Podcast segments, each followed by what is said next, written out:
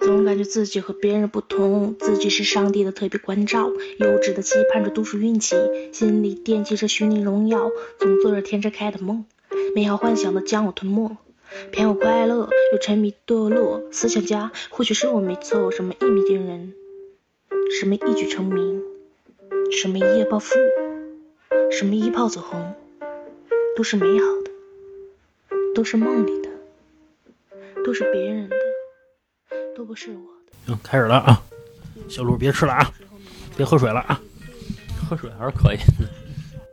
Hello 哎你说人家人不爱听了，还护着，护着。嗯， Hello，大家好，这里是华晨电台，我是主播南城老何。 老郑，小月、小鹿，哎，这是咱们杨康以来聚的最全的一次了，是吧？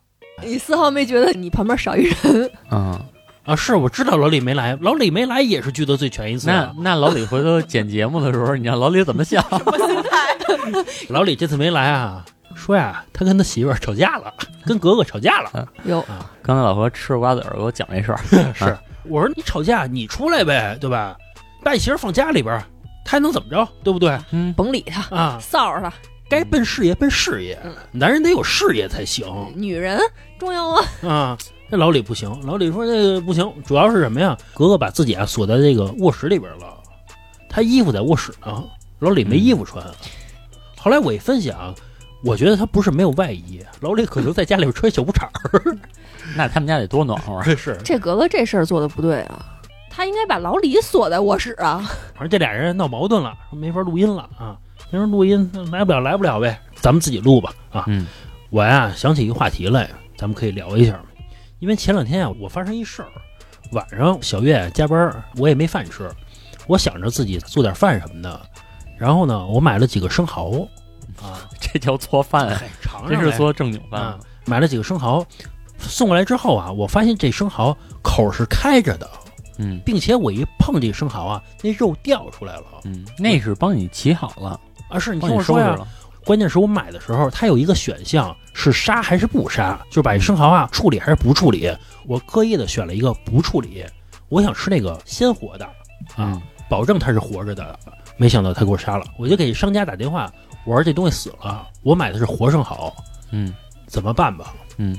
然后这商家跟我说，说我们是帮您加工好的，嗯我说我没要加工，我说我就要的就是活的，我不要加工的。嗯然后那个商家说，那我退你钱吧。嗯后来啊，我心又软了，我说得了，我说那就这样吧，我说下次啊你注意点儿，我可没说让把生蚝杀了，你非要杀他，对吧？嗯咱就有事儿说事儿。但是我后来一想，我干嘛不退这钱呀、我不退这钱，是不是我就吃亏了？所以没吃亏，生蚝你不吃了吗？但是有可能是死的呀，嗯，是吧这？吃不出来是吗？我没吃出来， 呃，那说明没有关系啊。你只要吃着没有特大的腥味儿，这就是刚杀的。反正就是说吧，我没让他杀，他给杀了。嗯如果说我投诉他，或者说我退款，大家就觉得我事儿逼。嗯，但是确实没有按我的要求给我这个商品，对不对？所以说今天聊一下道德绑架的事儿。你就说，那我退了，我有错吗？那其实这个我觉得就不完全算是道德绑架，嗯就是他没服务好你，只不过说你又心软了，啊，对，对吧？那商家跟我说话那语气啊，我不知道是真的还是假的，就特委屈。我跟他说什么呀？我说这样，我说这生蚝啊，退我钱啊，我也不白吃你的。我给录一视频，我给你发过去，我给他扔了。嗯，行不行？就是别说我吃白食，嗯。然后那那商家那意思特委屈，说你说你别扔了，说那东西是好东西，钱我可以退给你。我一听这个，还是得让你补补身子。然后我一听这个，那得了，嗯甭退了，甭退了。我说就这样一吧。心一意为你好。啊，是这人也不认识你，就怎么就为你好？啊是，反正就是这个语气啊，就特别的抱有歉意，弄得我啊不忍心了，我就没退这钱。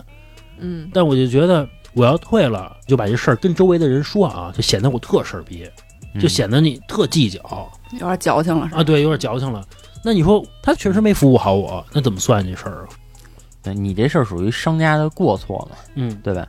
其实我有一事儿跟你特别像，嗯我是那个刚搬过来自己住的时候啊，然后那家里呢可能缺一点家具，然后我就琢磨说就买点便宜的呗，对吧？我说以后可能还得装修什么的呢，就自己先凑合住吧。我就在淘宝上啊，应该是买了一个茶几，然后买了一电视柜，这两个是一套，嗯，一套加起来可能是三百多块钱。还是四百多块钱，反正特便宜。嗯，是，然后结果这俩东西一到的时候，我就一肚子气，这是需要我自己组装的，哦，这个组装非常难。啊是是我我就当天是我跟老李弄了一下午，嗯嗯，嗯，然后才把这些东西给装上。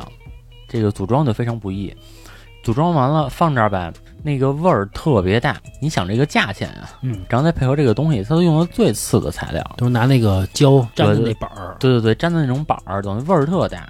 然后我就给这个淘宝这个商家客服打电话，我说你们这个东西味儿特大，然后我说我先不要了，我说我得退了。我当时我真琢磨，我说还是花点钱买点好的吧。嗯。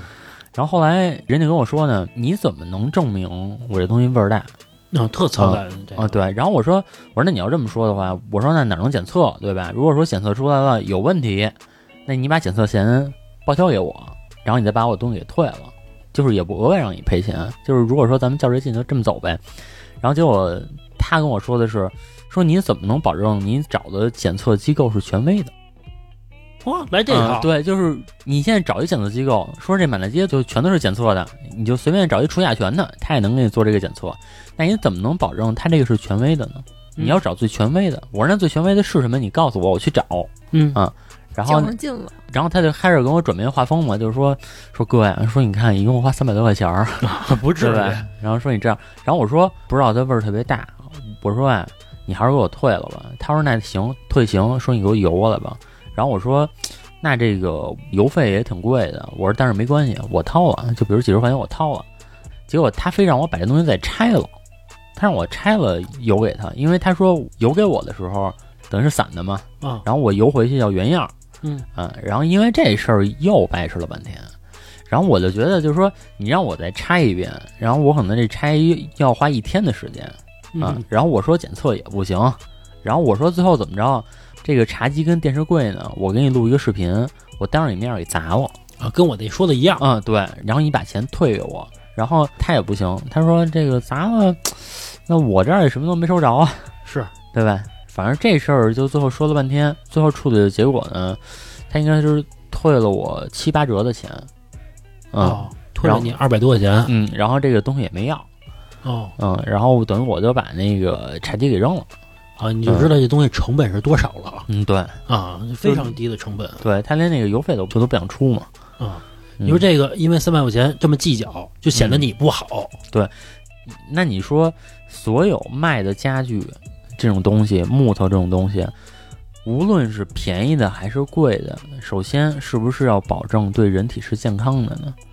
就他一直在跟我说便宜这个事儿，然后我说那便宜的就能有害身体吗？对吧？嗯你有点道德绑架， 我也觉得是，你有点道德绑就架，是我不是我但是听着我也觉得可是我就有这个疑问啊，就是比如说我这东西便宜，便宜就能卖有害的东西吗？有害的东西就能卖吗？这个首先是这样啊，我觉得你花三百块钱，你买了一个柜子茶几，茶几，啊，你买了一个茶几，其实你应该是有义务去问一下。这个邮寄过来需不需要我再组装什么的，或者人家的视频里面可能有写，因为它会有一个对教程。对，组装这事儿没有关系。对，是啊。然后这是第一个，第二个是我觉得，呃，味道这个问题，有人敏感一些，有人不敏感。你像老何就经常说我们家的家具特别味儿，我是真的闻不见。哦，是这样的，因为我自己买了一个测甲醛的东西，我测了，嗯嗯直接爆表了，是，嗯，而且我还是觉得三百块钱一套东 西。要求可能有一些过高了，不是你要后边加 一零，三千块钱，我觉得这个官我司的打到底也要打。嗯我的意思就是说，难道就别说三百了，我三十买一个东西，只要你卖这个价格，嗯你卖我的也得是符合国家标准的东西。我明白你的意思，但是咱们所处的环境就是这么个环境，就跟之前有人问马云说淘宝上都是假货，啊嗯马云说的是什么啊？说你非要在我平台上嗯三十块钱，你非要买一 LV 的包，嗯那你说它能不是假的吗？嗯，他这么说，其实是的，对吧？不是你非要三百块钱买一个茶几嗯，它能没甲醛吗？好，那我反问你，嗯三十块钱买一 LV 的包，对吧？你写明了它是 LV 的包，那你三十块钱卖我一个假包，卖假包是不是违法行为？是不是应该禁啊禁止？啊，对，我明白你的意思。但是人家那桌子可没写着零甲醛，不是，人家没写着零甲醛是这样的，但是国家是有标准的，你嗯出厂的东西甲醛应该是在多少多少多少。它这个可能就是一个小作坊，给你拿胶粘了粘板儿。嗯但是你想一下，如果你从一个正规的企业去买这一套东西，肯定不可能是这个价格。可以，就你可以卖我三千，或者你卖我三万都行。但是你既然三百块钱你要卖这个东西，你就要保证这个东西是合格的东西。那我举一例子吧，比如说你卖个羊肉串儿，就你可以卖两块钱，你可以卖一块钱，但你不能让我吃坏了，对，对吧？嗯老郑说的也有道理，但是环境就是这么环境嘛，对嗯对吧而且人家这个店还能开下去，啊，是是说明像我这样买三百块钱的多呗。并且不挑剔的可能多。道德绑架嘛，对你说老郑挑剔了，嗯，那对我身体有害，能不挑吗？对啊 呀、对吧？有人在乎这身体，有人不在乎身体。那在乎身体就买一个稍微贵一点的，对自己身体好啊。我没钱， 对，对， 哎不是这个简单不是，那我觉得这就是一种道德绑架呀，对啊吧？你你说国家有相关的法条法律，人家明确有规定你听了我这个说啊东西，老郑是这样，嗯你可以换一个材质，你买铁的不就完了吗？你在健康和美观里面放弃一个嗯你，甭管那个，我现在就买这东西呢，他卖的商品他就得合格，对啊呀、你不合格你卖什么呀？那你不应该这么轻易就算 了呀，是啊。你应该报警啊，你应该向淘宝举报他呀，哎你让你让这家店黄了。我还是想给他一条活路嘛，不是， 对吧？反正这就是道德绑架嘛，对吧？说到这平台啊，前两天还有一个事儿，我没用过这个服务啊，说现在有一个快递一服务，说是可以垫付，就是外卖，比如说啊，我买了一百多块钱东西，嗯，这外卖小哥啊，他可以先帮我垫着这钱，那这是跑腿儿吗？还是也可能是跑腿儿，反正有这个服务呗。啊？比如说买一东西一百五，他帮我先垫这一百五，嗯然后呢还有这个快递费，比如说我要给他一百七，对吧？他赚那二十，结果呢有这么一个人下了一单一百多块钱，有一小哥就接了，接完之后呢，他买完东西了，那边啊取消了，嗯， 你懂吧？嗯这一百多块钱东西啊砸手里边了，嗯然后这小哥啊就联系这个人，嗯，说你良心上过得去吗？说你这么干。然后那个人说呀、说平台有这功能，我可以取消这个订单，我为什么不可以操作呢？这个属于平台漏洞，我觉得。后来呀、就有网友就分析嘛，就是评论嘛，有一部分人就骂这个下单的人，说这没良心，这外卖小哥多辛苦啊，你坑他啊。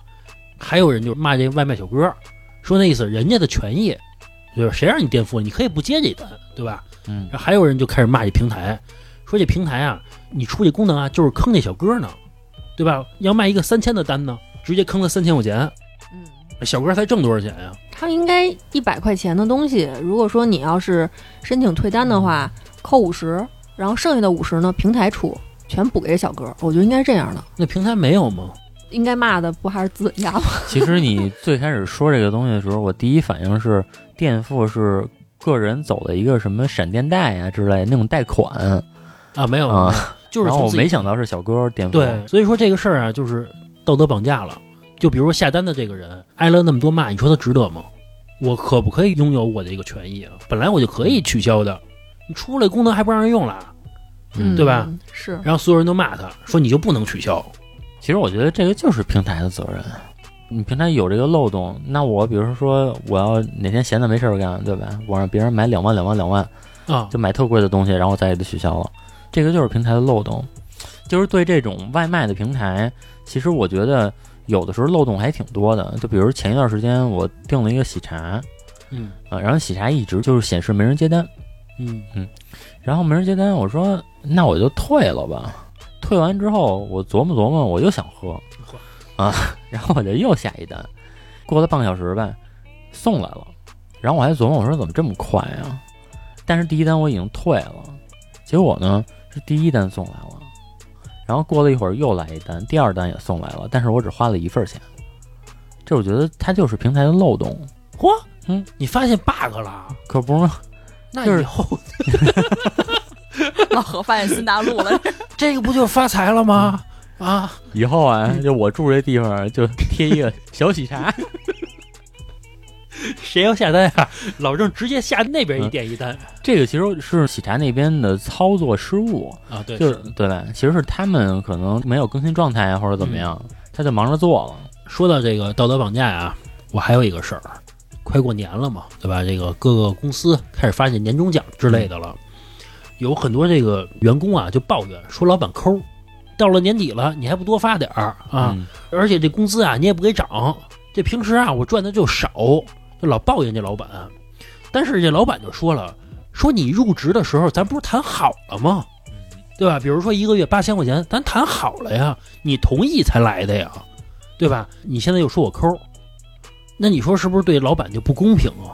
嗯，这个东西不就怕比较吗？可能嗯人家横向比较来着，啊说对你看人别的公司对吧，可能要发了什么什么东西，发了多少钱，这个确实应该有点契约精神。哎，我就觉得每年啊，就有那特讨厌的，就那种公司，就比如说今年人均发了三十六个月工资，嗯，这边三十六个，那边四十八个月工资，嗯还有奖励一辆小汽车的啊，嗯什么海南团建去了嗯啊，成天就这个，我觉得特别打扰我的心情，每次都。本来我觉得公司给年终奖啊，我能接受，嗯，他一这么说，就让我觉得啊有点难受了啊，就让我觉得有点别扭了。主要还是有一颗工作奋斗的心吧。那你看我这一年都没有年 终奖，但是我我丝毫没有怪过我的老板，因为我觉得大家都啊是就是兄弟一起奋斗 嘛。对吧我觉得不要谈这些，大家还是做好一番事业。啊，是是。还有一个事儿，前两天啊，小嗯月发生一个事儿，就是让我觉得这么做呀不太好，但是呢，我也不知道该怎么办。这小月啊，以前有一领导嗯对她特别好，就这么说吧，我们俩结婚的时候，嗯领导给了一万块钱，嗯就是真的不错了，是吧？嗯，咱相就当说不错啊，相当不错了。后来啊，这个因为公司的这个重组，小月啊跟另外一领导了，就是等于说她去另外一部门了。嗯他过去这领导呢，有点不受宠了，就有点在公司里啊边边角角了啊，不受待见了啊。嗯后来有一次呢，他过去那领导就问小月嗯说：“你们现在这部门，比如说这个架构啊，这个业务啊，嗯具体是什么？”聊了一个比较详细的东西还。有数据问题，他问小月，嗯但是小月呢，我没告诉他，但小月没告诉他，嗯因为只要小月一告诉他，嗯小月的领导很有可能就知道。而且这个截图，那这个头像板板正正就是我，啊。你知道这个东西，我觉得要是我的话，我就给他打一电话说呗。你要说真想说沟通什么事儿，这种事儿一般都是打电话说。但是你只要说了，准是你，就准知道是你哦，就只有这么一个人知道啊。对，合可以着这么说吧。很有可能，比如说我这个领导他去跟别人在聊什么天儿的时候说，哎，我听小月说怎么怎么着。如果这个事儿传到了我现在的领导的耳朵里，就是这个数据可能没有那么就是机要，嗯知道也就知道了，但是有可能会让我现在的领导不开心。哦，就是你现在已经是我的人了，嗯为什么还把这个比较紧要的事儿告诉你的前领导？而且啊，小月现在的领导比前领导官儿要大很多，哦，那就没什么说的，那能告他吗？所以说这个事儿就很难办。我觉得，然后就是我跟老何说这事儿的时候，嗯，他就说你得告诉他呀，你告诉他一点儿，你告诉他什么不重要的，嗯没没必要，没必要。我觉得人得识时务，真的，就我觉得识时务是最重要的。你你你你别扯一万块钱，一万块钱不是已经进你兜 了吗？哎呦，就是你这话不是，我跟你说啊，就这话不好听，但是说人在有善念的之前，首先要衡量自己的能力嘛，对吧？咱们不老说这个嘛。我觉得，那你没有这个能力承担这个后果，对吧？你现在又有新的领导，而且于公来说吧，至少是于这个职业操守来说，这个数据的事儿你也是不应该说的。我觉得其实这事儿没有什么毛病，你无非就是在情义上你觉得有点过不去嘛，对，对吧？是后来呢，小月就是用非常婉转的嘛，那意思就是嗯我也不知道，把这事儿给推过去了。嗯结果他那领导给他回了一个嗯，好吧，那你忙吧。闹得我啊，我看完之后啊我都有点心酸，嗯因为什么呀？他不是正在风光的时候嗯，他是在落魄的时候。以前我可给你一万块钱啊，嗯对吧？结果你现在这样，然后后来我们俩就又继续聊了点其他的事儿嘛。然后我这个领导就是嘖言辞话语之间啊，就会说：“嗨，你们现在都是红人儿，你们能够这个直达天听，你们知道消息怎么怎么着。”说了一些这样的话，我听了也挺难受的。他可能也不是故意的讥讽我，反正说出来吧，我听着也不是特落忍。嗯但其实我并没有说像老郑那样想的，说这个人应该识时务，这一万块钱进兜了怎么样？我只是觉得，你呃不，要丑化我好吗？ 没有没有没我有，就我就只不过这么说而已。是是啊 是，是是，我单纯是觉得就是情义归情义，饭碗归饭碗。嗯，我不可能说因为承你一个之前的人情儿，砸了我现在的饭碗呀，没有这个必要吧？嗯，我现在的领导，比如涉及到给我这个打绩效的问题，那也是明晃晃的钱。我如果真的很这个识时务的这个说啊，因为这件事儿让我现在的领导对我印象不好了，绩效给你打一 C 吧，我有可能年终的时候我就少一个月的工资啊，不好办。我觉得这事儿没有什么不好办的，没啥不好办的，对就是不告诉我对，反正我就这挺跟难受我这嗯跟你说，职场不要扯情谊没。有人情这一说。嗯，但是他职场不给要他扯一万块情谊，钱的时候，可真是人情啊！我可以嗯请他吃饭，或者说再怎么样的，这嗯怎 就是不说把阴魂要还人家。不是？那我不可能说，因为我没告诉他数据，我我觉得对不起你，我给你一万块钱吧。 没这有，就是私下嗯怎么都行。哦对对，我觉得私交归私交，对然后工作归工作。嗯还是要有职业道德的。其实我觉得小鹿是不是有好多这种，因为小鹿这职位比较特殊嘛，然后他可能能先知道好多事儿，嗯，有好多的人就会问小鹿啊，嗯就可能就旁敲侧击的，说给他买个奶茶呀、什么的来找他，嗯，对吧？这种时候就是奶茶接归接，但是不说。这不拿钱不办事儿吗？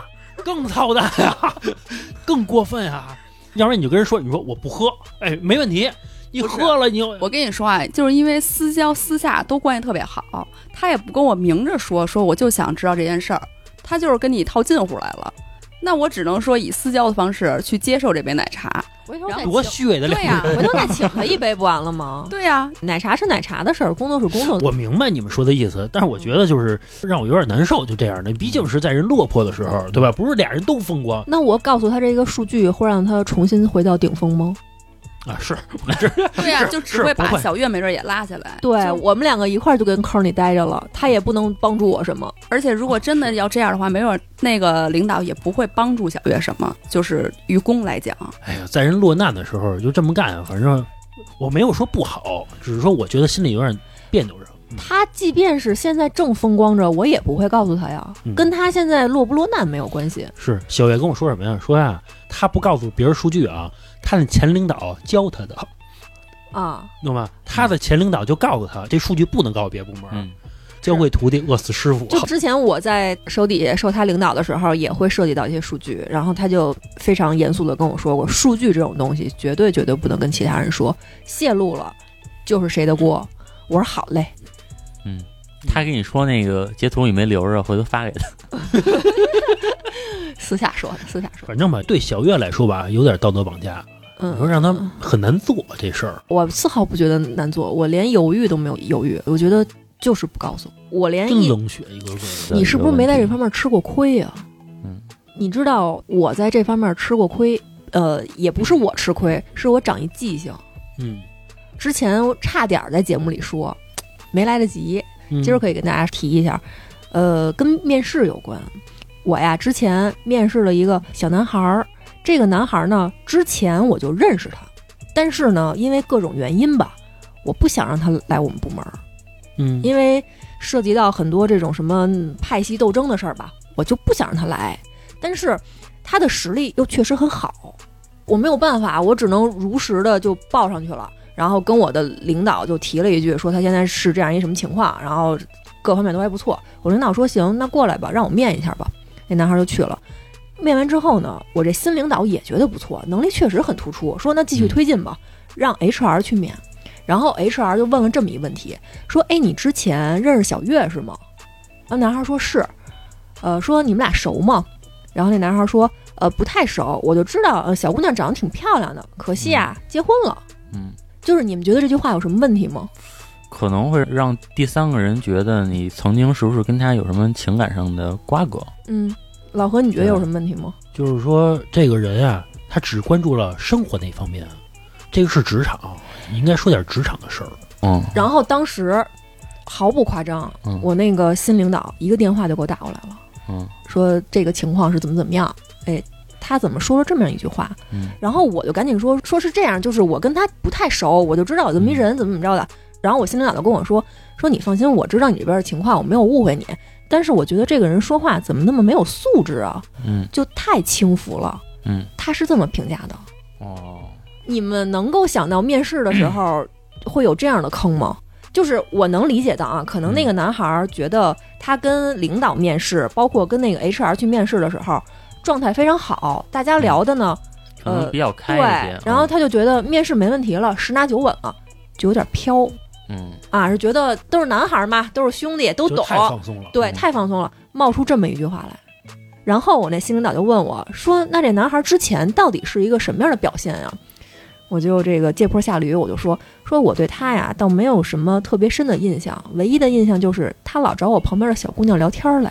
这阴险，哎呦喂，这阴，哎呦，不是不是，我说的也确实是实话，他啊确实是老是上我们这边找那小姑娘，就天天来就聊。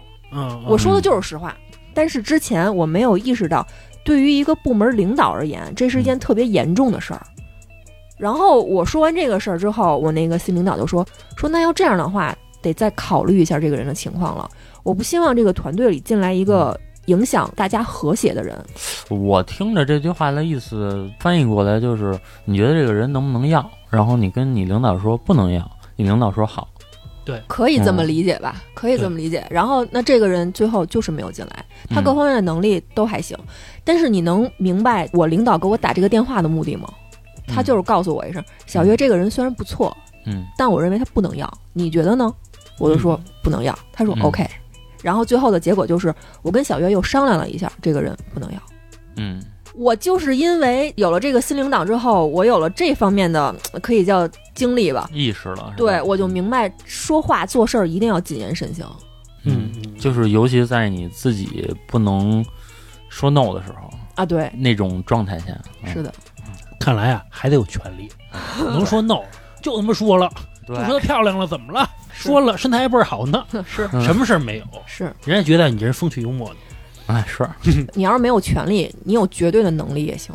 哦，对对对，对特牛逼，你是这个公司绝对不可或缺的人，也可以鬼才是吧？那种人啊，权力也不小，一般。啊，这倒是咱们说回来啊，说到这个年终奖这问题，嗯你，说对这个老板是不是道德绑架？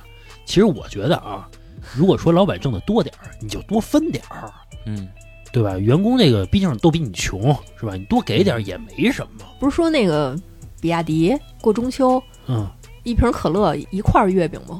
啊，是是是，说白了啊，就是不把员工当回事儿嘛，对吧？就是糊弄糊弄你就过去了呗。我觉得啊，老板还不如不发呢。你要不发呀、员工也说不出来什么，没发。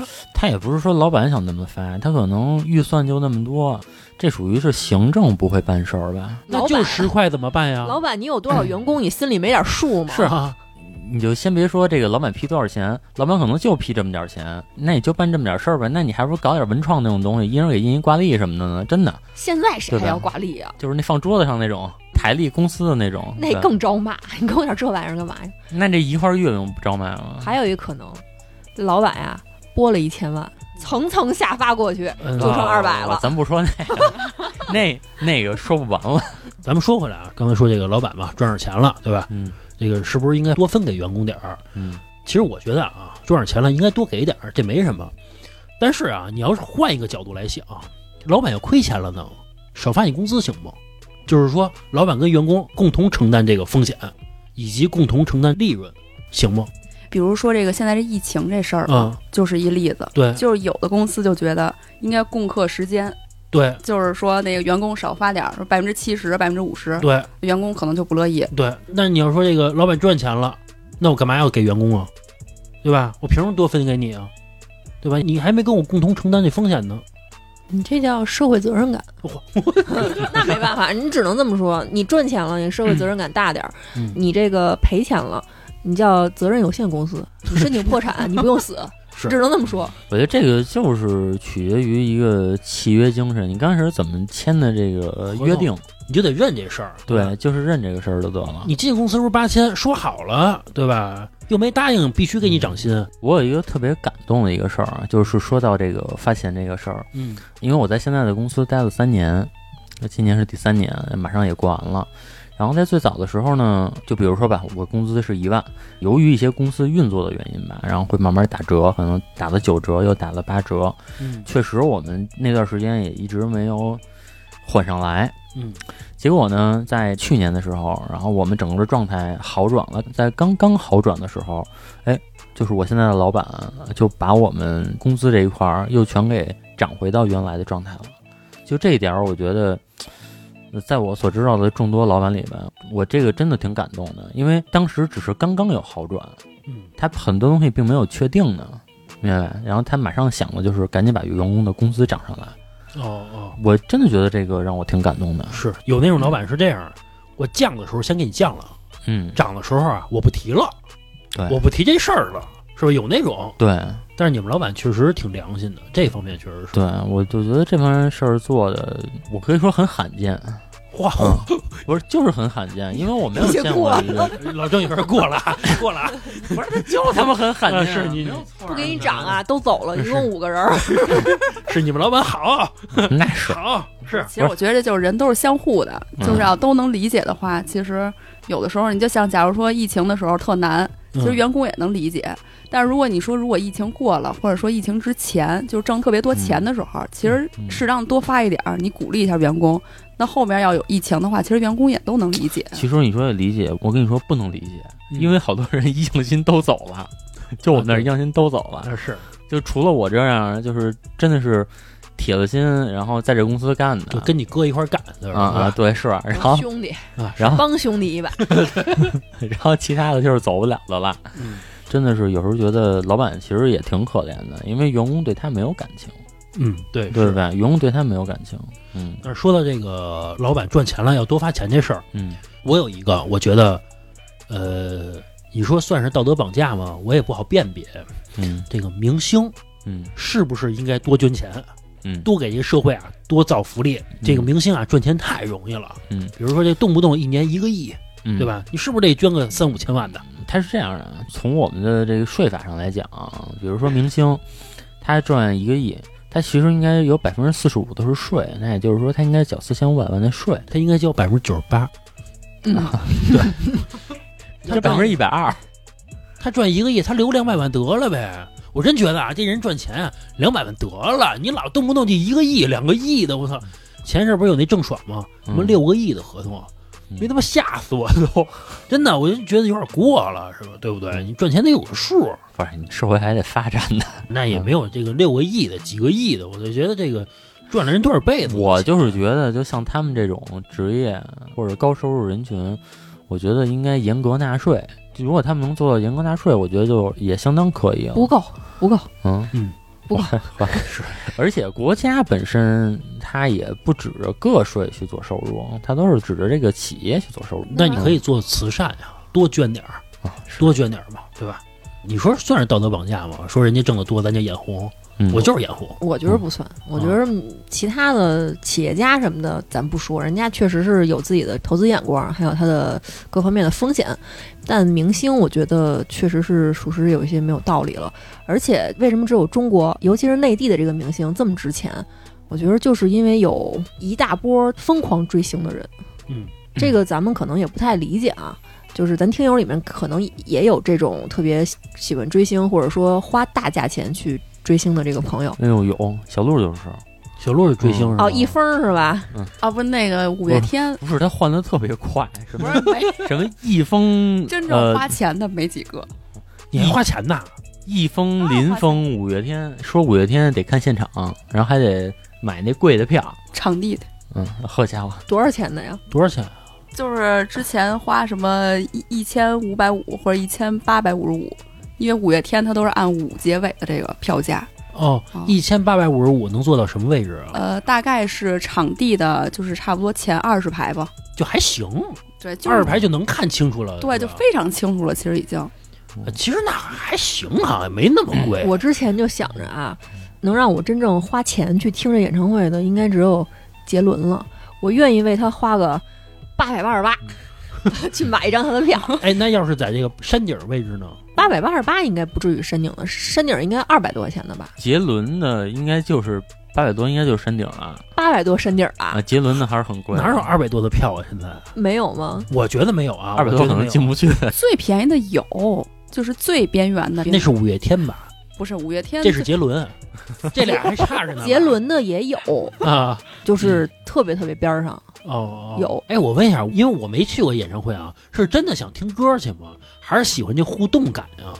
不是就是那种现场的氛围感，就是完全你就沉浸式的。哇，嗯，没没听过，就是说你喜欢一人，哎，他在台上就给你唱呢，就仿佛他给你唱的。啊，就他就在眼前就给你唱了，就在那不儿是跳呢。小鹿，你羞涩什么？我跟你说呀，就是当你在底下的时候，你嗯发现这些歌你全都听过，全都会唱，嗯就是这种共情的这种跟着感，一块儿对，唱就是特别好。 那当然都你都听过呀，因为这是他专辑里边的歌啊，这是因为那是他的歌，然后你听他的演唱会，他唱一个你没听过的， 他唱别人的歌，你关注一下重点。人家说的重点是一块儿去唱歌，有这个共情力。一块儿唱是吧？打合对啊唱是吧？全都是全场合唱，哦，就唱着就特想哭是吧？自己感动自己在那儿。真的。而且我跟你说，嗯就是五月天之前来北京办演唱会，他都嗯不是办一场，他是办三场，连办三场， 我就赚看他妈我就三次钱，我办几场，我看几场，在北京，只要我能抢哎，到但票是。他的情节都一样的吗？呃，我之前一八年的时候吧，我就连着看了三场，就基本上说的话吧也都差不多，但是他请的可能现场嘉宾不一样，哦就可能有的时候是请那个张惠妹，然后有的时候就请什么邓紫棋啊、哦，就请的嘉宾不一样，但是他整体说的话差不多，然后歌单可能稍微有一点不一样。哦哦，嗯，而且我发现有的时候这个粉丝啊，爱恨只在一瞬间。嗯，就前段时间说周杰伦演唱会糊弄了半场嘛，然后他的粉丝就在网上骂他，说他妈喝奶茶喝了都蹦不 动了。哎，我觉得你周杰伦你不用糊弄啊，你唱两首旧歌不就过去了吗？累啊呀、不是他一场演唱会，他全唱下来很累的。我就坐那儿唱两首呗。那你赚那么多钱，你就唱两首歌，那怎么地啊？嗯真的你知道他们好多就是说为了演唱会要提前健身，然后提前去练这个心肺。你想想，你在 KTV 里面你唱半个小时你就受不了了。刘欢就不能开演唱会吗？刘欢开过演唱会吗？肯定有啊，嗯，有帕瓦罗蒂都是大胖子呀。也可能人家那个没有那么长吧，他那个比如唱一会儿。不是专场，专场演唱会不是得两三个小时吧？啊、他要是再喊那个加班什么的话，估计得两个半。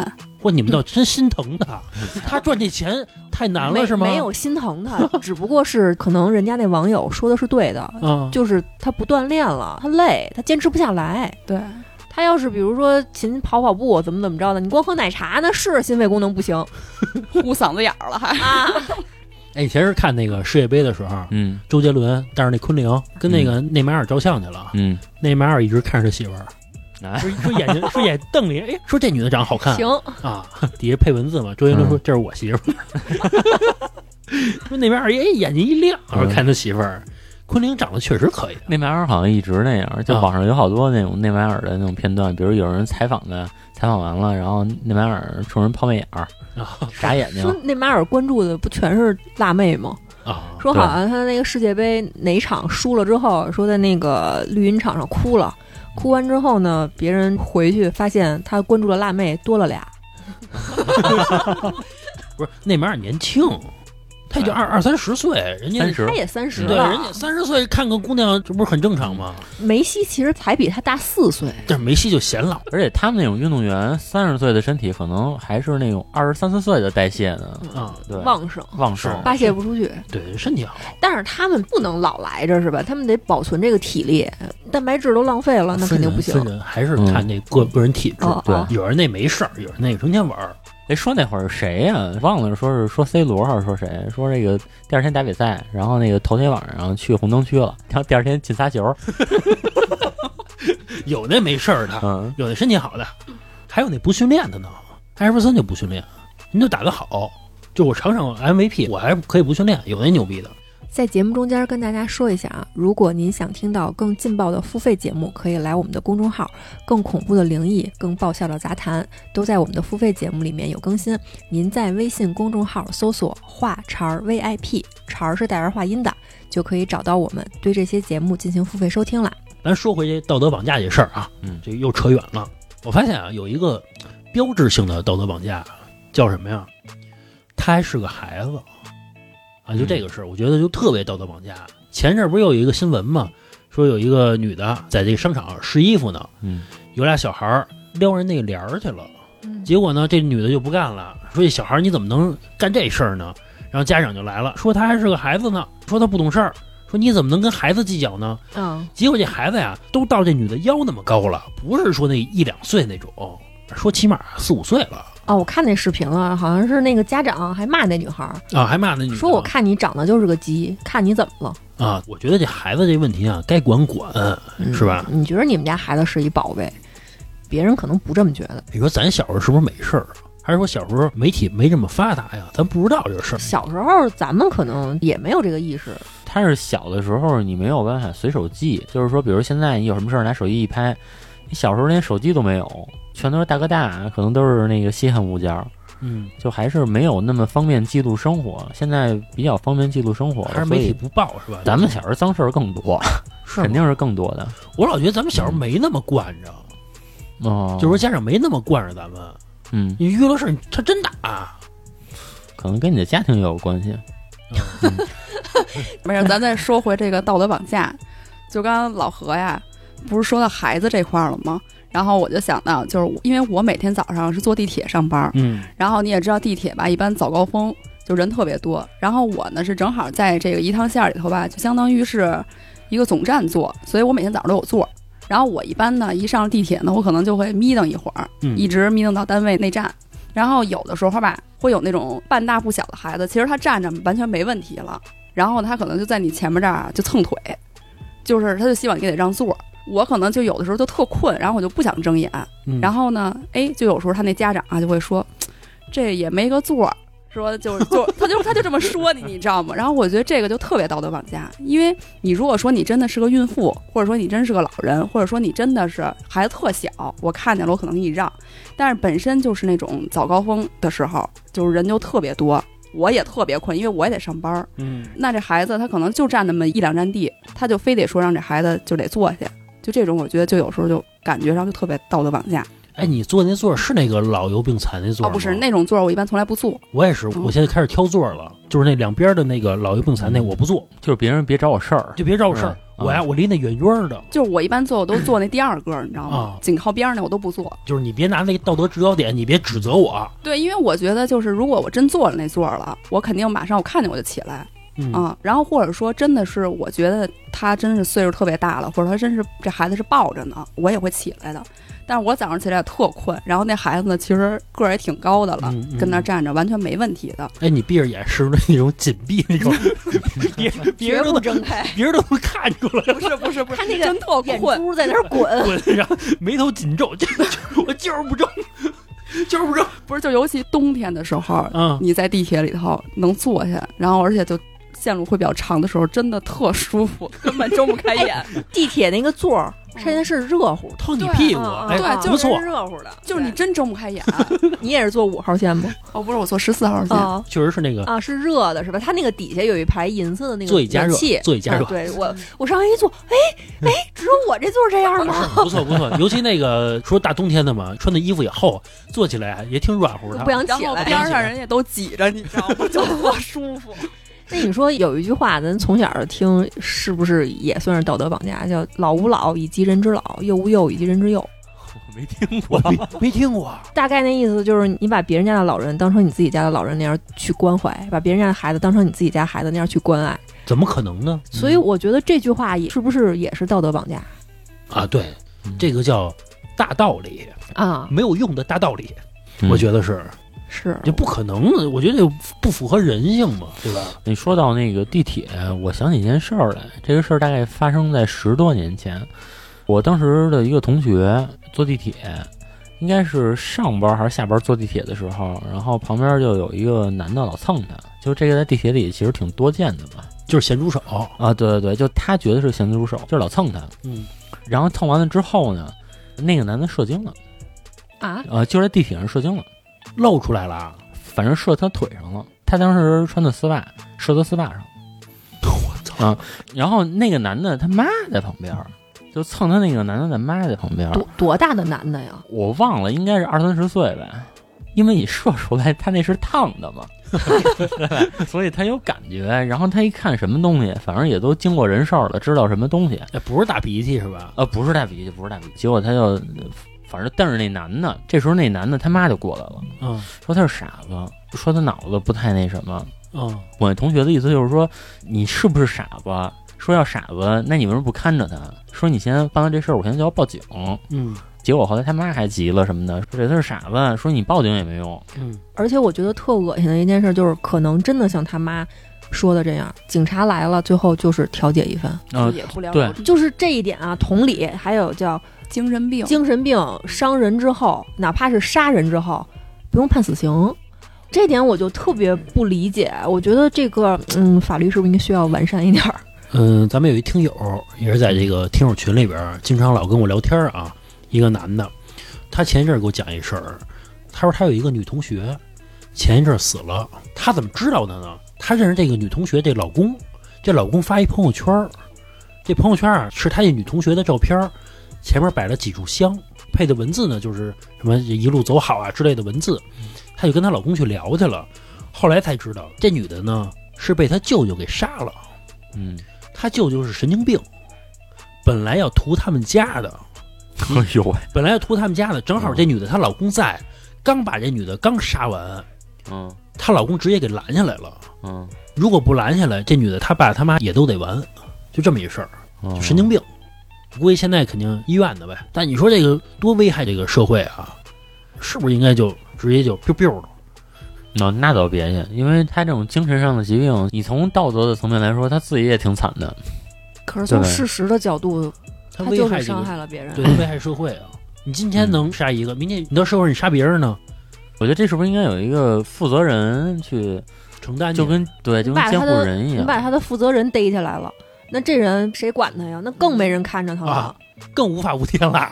而且啊，他也没饭吃，有可能嗯这社会上他更危险。你这个呀，就跟之前人家聊过一个这个叫辩论题似的，说一辆失控的火车要冲过来了，一边的这个轨道上有一个人，另外一边呢有五个人，你有一个权利，你选择去搬这个道，你让嗯这个车冲向哪一边？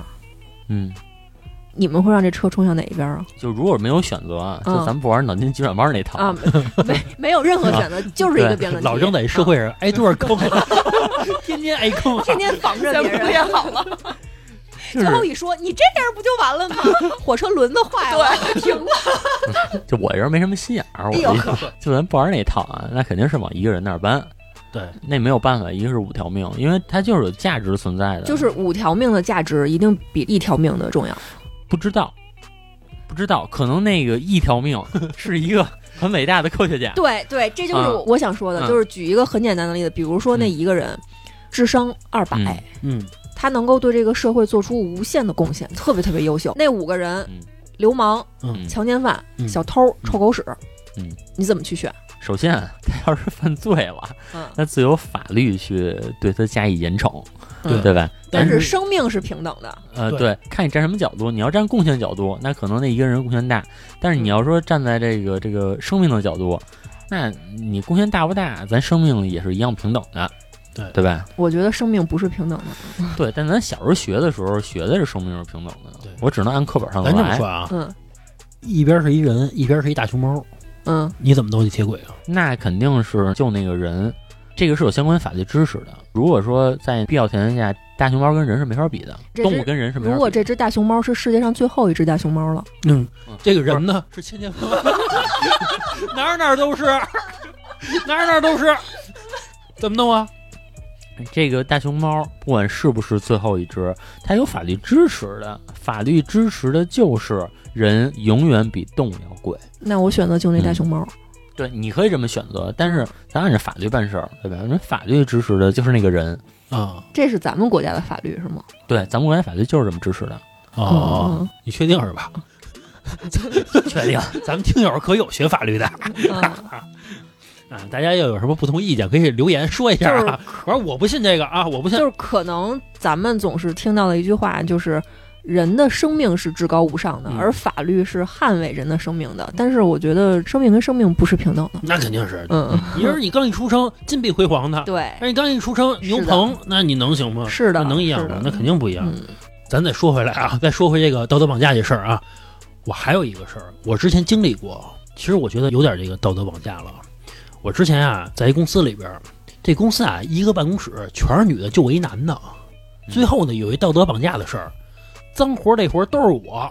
就比如说换个水什么的啊，就必须是我。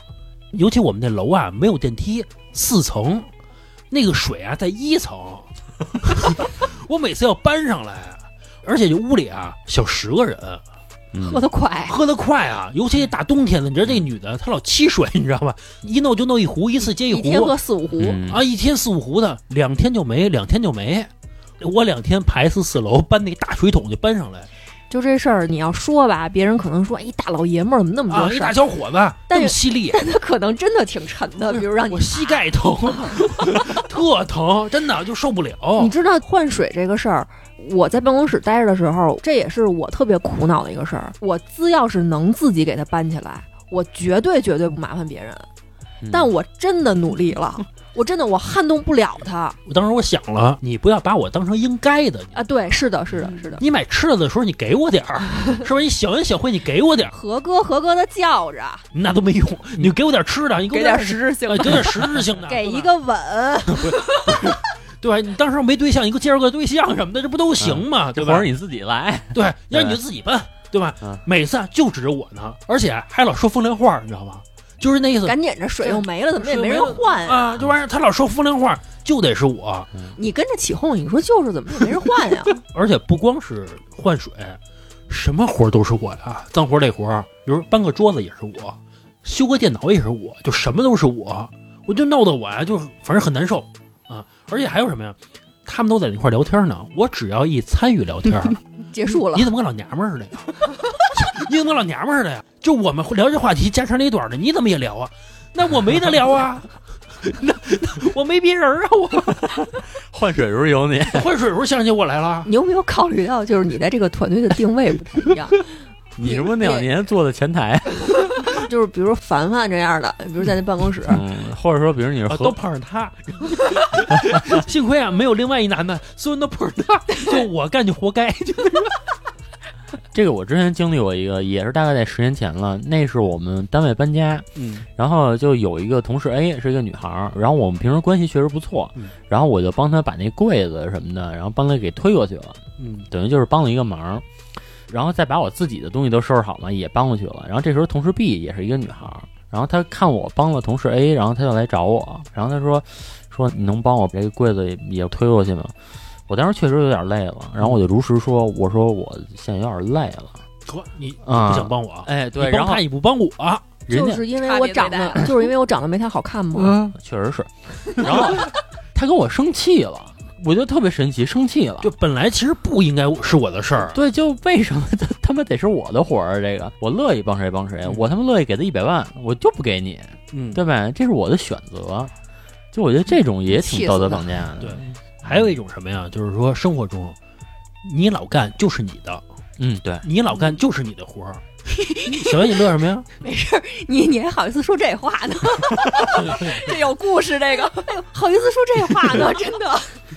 我们家养猫养特多嘛，这猫又特能拉，天天呢就是我铲屎嘛，然后我去擦这个地呀、然后收拾零零碎碎的这些很多东西吧。有时候我加班了，然后呢，我一到家，老何哎特骄傲特自豪，我帮你把猫砂铲了啊，成帮你。啊，或者你看我帮你把衣服收了啊，哎，怎么怎么样，我帮你把那个厨房收拾了啊，就是嗯，帮我干的。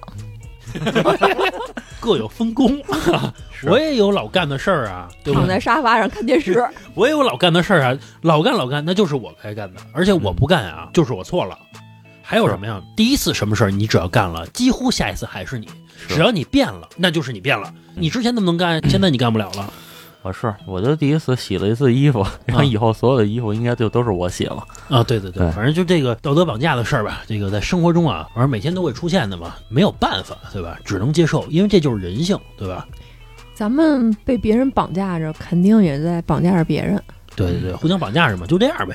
我就记得有一次啊，也是我们公司搬家，我跟几个女孩儿，哎，用那个公司那种小推车收拾我们那个东西，然后要去坐电梯。我们那个楼道啊，到电梯里面有一个那种能过那种推车的那种小坡儿，我们就从那个坡上推着那个车往往下走。但是因为东西装的太多了，又特别沉，那个东西就往下掉，然后我们就手忙脚乱的就往上扶啊。然后这时候电梯打开了，上来一个我们公司一男孩儿，挺高挺壮的。我们那个东西在他面前掉了一地，他就跟那儿站着看着。然后我同事就跟我说：“你说这人他为什么就不能帮一把呢？”我当时内心深处的想法也是，怎么就不能帮一把呢？而且想的是那么高那么壮，你就帮我们搭一把手，我们这个车就不会倒了。嗯，人家那个那么高那么壮，为你长的，哎，对对 对。后来我把这个事儿跟老何一说，然后我又生一肚子气，因为老何就是用就是用这话怼的我。 我当时就是觉得，并没有说想让他过多的做什么事儿，只是搭一把手。我的理由是，如果是我的话，我会搭这一把手。但那是你。你看，你现在又现在又要气死我。 然后后来我又想了一下，我觉得可能老何说的是有道理的，人跟人他的想法是不一样的。对，有可能那个男孩儿那天他腰不舒服，或者嗯说对他胳膊受伤了。男人也有生理期嘛，对吧？可能生理期了，啊，我就对不吧高兴啊今天啊，对对我就不愿意去帮这个忙，就是生理有问题，心理有问题，这是人家自己的事儿，人家并不是必须要抬这个手。后来我一想，我觉得我这样也能想通，但是呢，虽然想通了，心里仍然觉得他挺讨厌的，嗯 这是实话。人其实很难做到不绑架别人，嗯，反正就是吧，这个你弱你有理，他强他活该。嗯其实我觉得生活中就是这样的，对吧？弱者他就是干什么事儿，好像就是容易获得同情。这对。强者呀，就是最容易让人家落井下石的。那个收破烂的老大爷拿嗯这个铁棍子把劳斯莱斯给划了，啊，劳斯莱斯那车主啊，你要是跟那大爷过不去，你就是受社会的谴责。他不嗯仅不能让这大爷赔，还得客客气气的让这大爷走。弄不好啊，还得问人家大爷说：“您身体您没需要点什么？您啊吗？这二百块钱您拿着行吗？行吧，咱们这期就到这儿吧，我觉得挺欢乐的，是吧？快过春节了，咱们祝大家春节快乐，是吧？心想事成，万事如意，是吧？是，嗯， 疫情也结束了，大家以后都健健康康的，嗯嗯，出去玩会儿，好，那就到这儿吧，拜拜。拜拜拜拜。有时候清醒，有时候迷惘，是哪里不对才让我这样？那就再睡一觉，忘掉烦恼，甘愿欺骗自己，入住肺胞，做做了天真可爱的梦。美好幻想的将我吞没，偏要快乐又沉溺堕落。你们说我是思想家，是的，没错。什么一塌糊涂，什么一事无成，什么一蹶不振，什么一无所有，都是破灭的，都是梦里的，都是虚无的，都是缥缈的。不行不行，我要等到天亮，我要良辰美景，我要心花怒放，我要繁花似锦，我要鸟语花香，追逐梦想，全面背向小康耶。